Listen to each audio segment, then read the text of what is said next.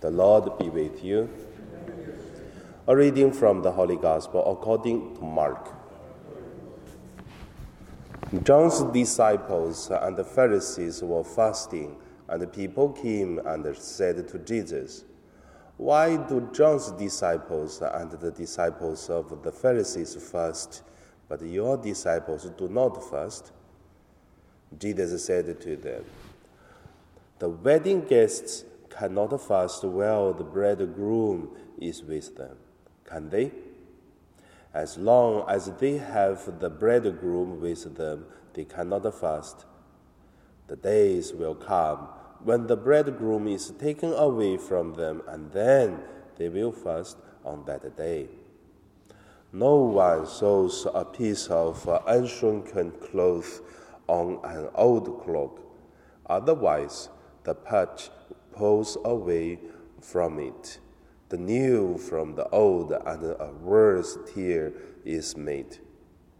And no one puts new wine into old wineskin, otherwise the wine will burst the skin and the wine is lost. And so are the skins. But on but one puts new wine into fresh wineskins the gospel of the Lord.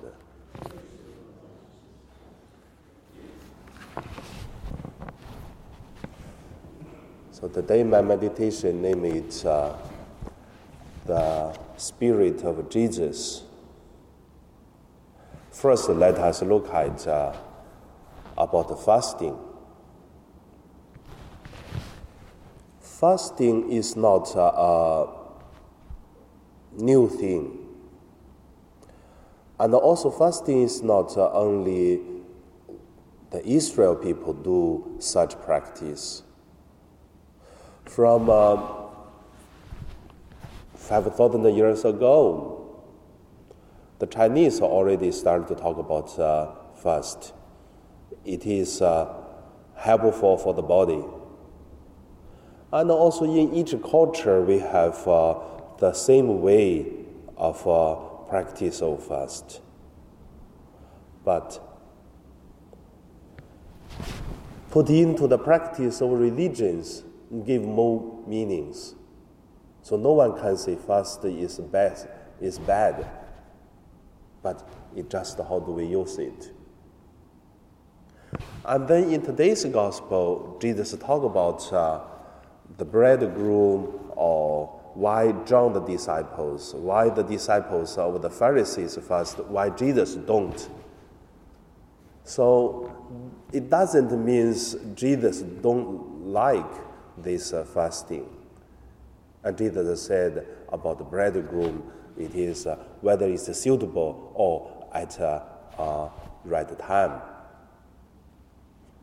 So that brings us more the spirituality of Jesus. What is the idea of Jesus? Why he have said have such understanding? So we have to go deeper. And the second point let us look at is our follow I mean, follow the spirituality of Jesus. The spirituality of Jesus doesn't uh, limited by time or space. Because when Jesus came to Israel, when his time, he lived differently. Not because he doesn't like traditions, he's totally a rabbi. He's also a Jew. And he cared for his country, for his friends, and for the people who suffered. It's totally understandable for the age he lived.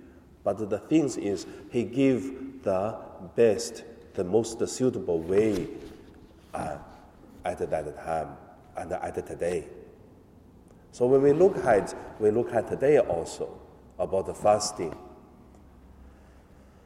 Today also people talk about the fasting. Is good? I would say very good because today we have uh, a lot of things more than we have enough. And then many people, many sickness is because we eat more than what we need. That is why many people are sick. So fasting definitely is needed. But the biggest problem, if we say, if Jesus come to this world at this age, whatever which country is, what would Jesus say? I would say Jesus would not focusing on fasting. Jesus would focusing on greedy.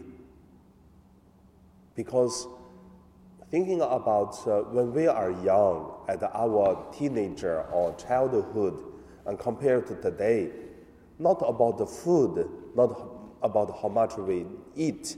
It is about we have more than we need. And then that is why have the pollutions. That is why have so many people are so poor or some people so rich. And also some problems just because some people abused the, the things they have.